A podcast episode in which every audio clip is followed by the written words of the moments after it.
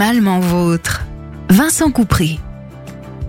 Bonjour à tous. En ce début janvier, je nous souhaite à tous que l'année 2023 soit plus apaisée que ces trois dernières années. Pour commencer cette nouvelle année, je voulais vous parler du chat. Il y a environ 15 millions de chats en France, soit le double du nombre de chiens. Les chats sont devenus les premiers animaux de compagnie, et cela pour plusieurs raisons. D'abord, ils sont beaux, avec une tête ronde et des grands yeux, l'idéal pour nous émouvoir. Et ils ont des comportements qui font le bonheur des vidéastes sur les réseaux sociaux. Ils sont moins coûteux que les chiens et plus faciles à gérer dans nos logements de plus en plus petits. Pas non besoin de les sortir et ils permettent des absences courtes, même improvisées au dernier moment, car il est facile de laisser un chat à la maison une nuit ou quelques jours. Pour autant, vivre avec un chat n'est pas toujours simple et ils nous sont le plus souvent difficiles à comprendre. Nous partageons la même structure sociale que les chiens, avec une hiérarchie, des règles de vie claires et surtout une dépendance du chien à son maître, même lorsque la relation se passe mal. Avec les chats, c'est différent. Les liens d'attachement sont facultatifs, alors même qu'ils sont parfois très forts. Si la relation ne convient pas à un chat, il peut y renoncer, soit en devenant indifférent à ses colocataires, soit carrément en allant vivre ailleurs. Parmi toutes ces particularités, il y en a une qui nous est impossible à appréhender, celle du statut très particulier d'être à la fois proie et prédateur. Le chat est un prédateur extrêmement performant que certains vont même jusqu'à qualifier de nuisible pour certaines espèces animales, comme les oiseaux ou les petits rongeurs. Mais il est aussi la proie face à des prédateurs comme les renards, les grands rapaces, les blaireaux et bien sûr les chiens. Cette double nature, proie-prédateur, va entraîner chez lui un comportement que nous, humains, avons du mal à comprendre. Un double besoin vital pour lui, le besoin de chasser pour chasser, sans rapport avec la prise alimentaire, et dans ces moments, il est tout puissant. Et un besoin de se sentir en sécurité, qui l'oblige à être méfiant, toujours sur le qui-vive, prêt à fuir ou plus rarement à attaquer pour se défendre. Si on le malmène, physiquement ou verbalement,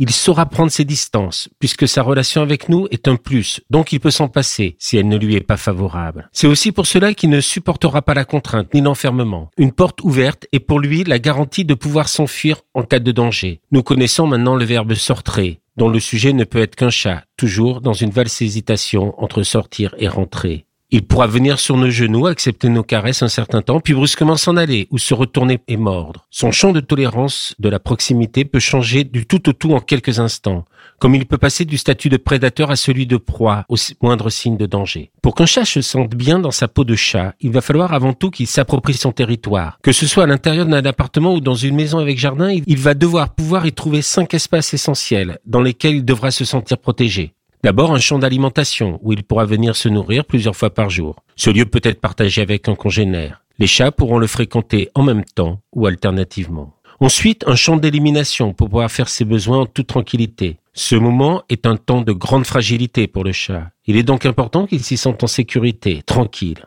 Dans le cas contraire, il pourrait être amené à éliminer ailleurs que dans l'endroit qu'on lui a destiné. Il lui faut aussi un champ d'isolement où il va pouvoir dormir, faire sa toilette. Ce sera un lieu le plus souvent en hauteur ou caché dans un trou d'un arbre à chat, dans une pièce isolée. Là encore, ce lieu pourra être partagé avec un congénère de confiance ou par alternance. Un champ d'activité solitaire est indispensable pour l'observation et la chasse. Un chat est capable de rester des heures à observer par la fenêtre ou à surveiller le mouvement imperceptible d'un insecte ou d'un objet. Le comportement de chasse est instinctif et les jeux pratiqués simulent cet exercice. En cas d'absence de proie ou de substitut comme des jouets légers, le chat pourra s'attaquer au seul mouvement dans son environnement, les mains, les jambes des propriétaires.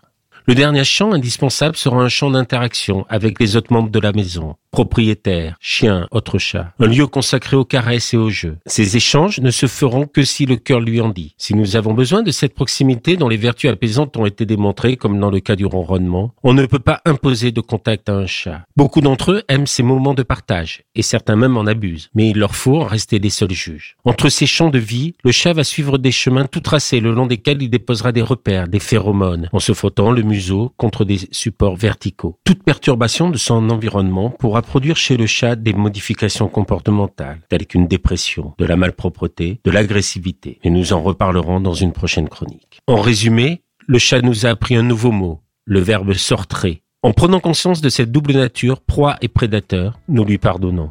Je nous souhaite à nouveau une année 2023 sans pandémie, sans guerre, sans tempête, une année apaisée et heureuse. Et je vous dis à bientôt sur Sun. Réécoutez cette chronique sur le site et l'appli de Sun.